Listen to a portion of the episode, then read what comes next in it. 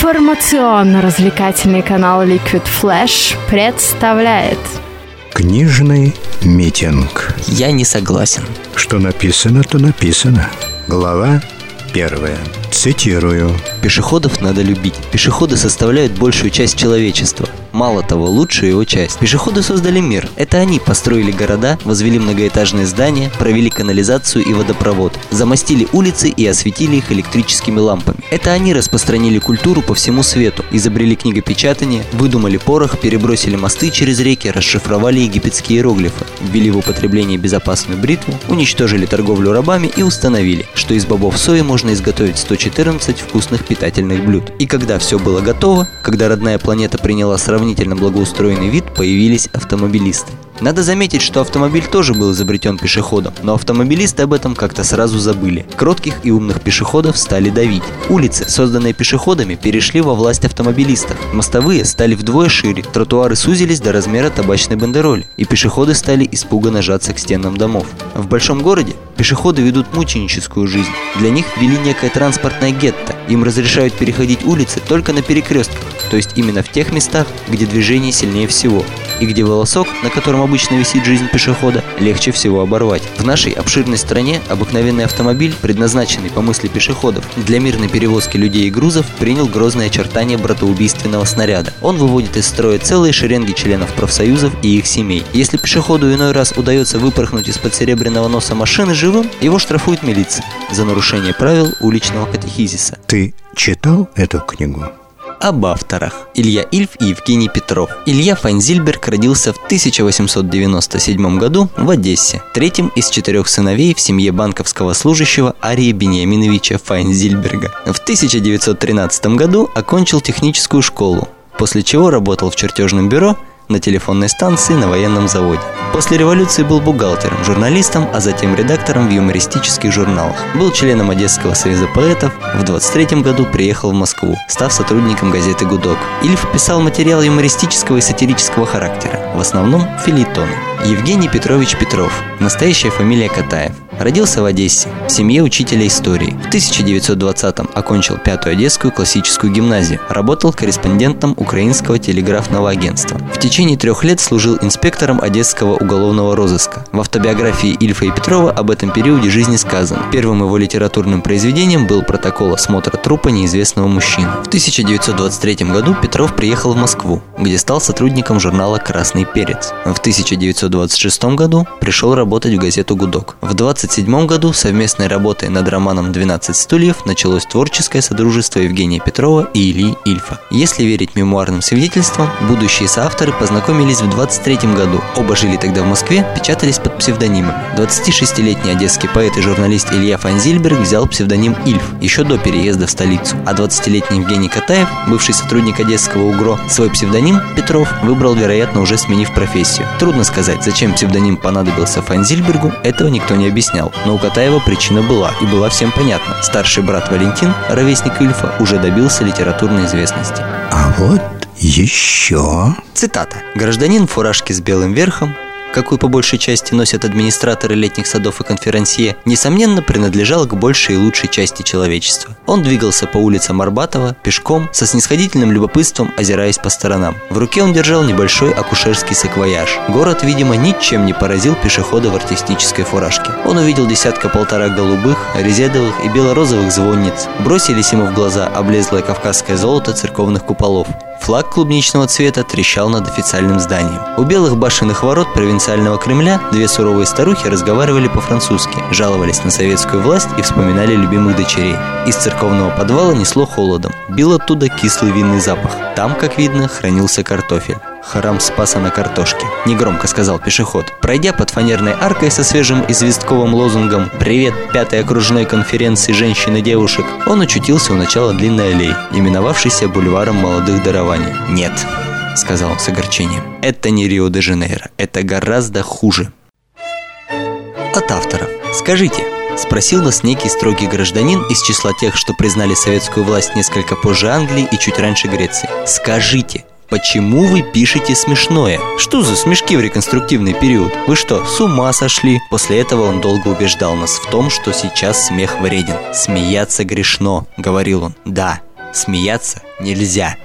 И улыбаться нельзя. Когда я вижу эту новую жизнь и эти сдвиги, мне не хочется улыбаться, мне хочется молиться. Но ведь мы не просто смеемся, возражали мы. Наша цель – сатира. Сатира именно на тех людей, которые не понимают реконструктивного периода. Сатира не может быть смешной, сказал строгий товарищ и, подхватив под руку какого-то кустаря-баптиста, которого он принял за стопроцентного пролетария, повел его к себе на квартиру. Все рассказанное – не выдумки. Выдумать можно было и посмешнее. И все время, пока мы сочиняли «Золотого теленка», над нами реял лик строгого гражданина. А вдруг эта глава выйдет смешной? Что скажет строгий гражданин? И в конце концов мы постановили А. Роман написать по возможности веселый. Б. Будь строгий гражданин снова заявит, что сатира не должна быть смешной, просить прокурора республики привлечь упомянутого гражданина к уголовной ответственности. По статье, карающей за головотяпство со взломом. Ильф Петров. Из предисловия к роману «Золотой теленок». Впервые роман опубликован в журнале «30 дней» за 1931 год в номерах с 1 по 7 и с 9 по 12. С мая 1931 года печатался в журнале «Сатирикон». Это парижское издание в эмиграции. Первое отдельное издание вышло в 1932 году на английском языке в США с предисловием Луначарского в переводе Чарли Маламута в издательстве Farrer and Reichert Incorporated, Нью-Йорк. Первое отдельное издание на русском языке появилось в 1933 году в издательстве «Федерация». В целом, судьба была благосклонна к авторам и к самому произведению. Ни Ильф, ни Петров не принимали участие в политических игрищах, связанных с травлей сперва сподвижников Троцкого, а потом бухаринцев, искоренением всяческих левых и правых уклонов в советской литературе. Они посвятили свою жизнь сатирическому творчеству, кривому зеркалу, без которого не обойдется ни одна эпоха, ни одна власть. Творческое сотрудничество писателей прервало смерть Ильфа в Москве 13 апреля 1937 от туберкулеза. Петров погиб во время Великой Отечественной войны 2 июля 1942 года. Самолет, на котором военный корреспондент Евгений Петров возвращался в Москву из Севастополя, был сбит немецким истребителем над Ростовской областью. Стоп. Снято. Произведение впервые попало на экраны в 1968 году. Это была искрометная комедия Михаила Швейцера, где блистательно сыграли свои роли Юрский, Куравлев и Евгений Евстигнеев в роли Бендера, Шуры Балаганова и, конечно, Александра Корейка. В 70 году в братской на тот момент нам Чехословакии и в 74 году в такой же братской Венгрии по мотивам романа были сняты фильмы «Командовать парадом буду я» Ярослава Маха и «Золотой теленок» Миклыша Санитара, не путать санитарно. В 2006 году Ульяна Шилкина предприняла попытку экранизировать роман в восьми сериях. В главной роли снялся Олег Меньшиков. Особенность сериала в том, что финал был взят из отвергнутого авторами альтернативного варианта развязки. А вот еще. В «Золотом теленке» авторы рассказывают о похождениях Остапа Бендера, человека, которому скучно строить социализм. Остап Ибрагимович, сын турецко-подданного, лелеет хрустальную мечту своего детства – сравнительно честным способом приобрести крупную сумму денег и уехать в Рио-де-Жанейро. Мне нужно 500 тысяч, и по возможности сразу, а не частями. Может, все-таки возьмете частями? Спросил мстительный Балаганов. Остап внимательно посмотрел на собеседника и совершенно серьезно ответил. Я бы взял частями, но мне нужно сразу. Действие начинается в провинциальном городке Арбатове, где авторы сводят главного героя с мошенником, выдающим себя за сына героя революции лейтенанта Шмидта, Шурой Балаганову.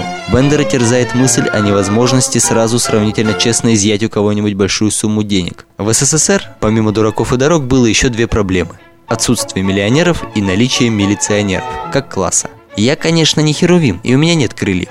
Но я чту уголовный кодекс. Это моя слабость. Шура Балаганов рассказывает Остапу о том, что в городе Черноморске проживает некий Александр Корейко. И этот самый гражданин как раз и есть искомый миллионер. Герои отправляются в путь. По дороге команда пополняется новыми членами еще одним сыном лейтенанта Шмидта Паниковским Михаилом Самойлевичем, скандалистом и латентным гусекрадом, а также бывшим вором-неудачником, а ныне автомобилистом-разоблачителем Адамом Казимировичем Козлевичем. На его автомобиле марки Лорен Дитрих который Бендер окрестил антилопой гну, товарищество по изъятию миллиона, не опуская ни одной возможности состричь денежный пушок со шкуры молодого советского государства, едет в Черноморск, где их ждут заветные дензнаки. Но подпольный миллионер Корейка оказался не из тех, кто держит дома тарелки с синей каймой для бесшабашных экспроприаторов. Глубоко законспирированный подпольный олигарх вступает с товарищем Бендером в позиционную войну не на жизнь, а на заветный миллион. Линии фронта протянутся по всему Союзу, и на пути своем пройдут через великое множество людей, а также их поступков,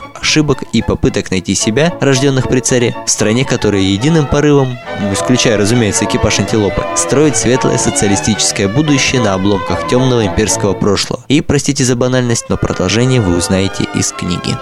Ну, как говорится, Критики искали в романе аллюзии, метафоры, параллели и прочие меридианы литературной жизни в свете решений партии и без всяческого политического освещения. Предлагаю вам отзывы простых читателей, которые не поленились оставить пару строк о любимой книге на просторах сети интернет. Чоколатте. Познакомилась с творчеством замечательного тандема Ильф и Петров я еще в школьном детстве, хотя и в программу они не входили. Еще тогда я влюбилась в харизматичного прощелыгу Остапа Беннера. Недавно на досуге перечитала «Золотого теленка» с огромным удовольствием. Книга легко и непринужденно погружает в атмосферу тех лет. Все события и места их описываются настолько ярко и красочно, что создается впечатление непосредственного участия. Дочитав до событий в поезде, я уже просто не могла оторваться и всю ночь напролет читала до конца. В Де 1952. «Золотой теленок» – это литературное достояние нашей страны. Такими книгами можно гордиться. Читайте, если еще не читали. Стоит начать, оторваться уже невозможно.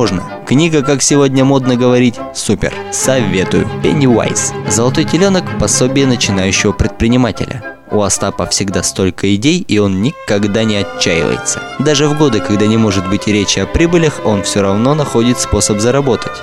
Вот что значит талант. Ильф и Петров создали бессмертное произведение, которое смешило, удивляло, вдохновляло и еще будет делать это много лет. Советская действительность так светло представлена в книге, несмотря на то, что главные герои борются за частную собственность. У меня, как у человека, не успевшего пожить в Советском Союзе, складывается очень благоприятное впечатление о нем. Кроме этого, обилие шуток не позволяет воспринимать всерьез все аферы Бендера. Рабитон 88. Золотой теленок, безусловно, очень удачная, смешная и интересная книжка. Собственно, только такие люди, как Остап Бендер, и могут нормально существовать в современном обществе. Золотой теленок – это такой своеобразный самоучитель, как надо жить. Но если бы все люди были такими, человечество, наверное, уже давным-давно себя бы уничтожило. кому как.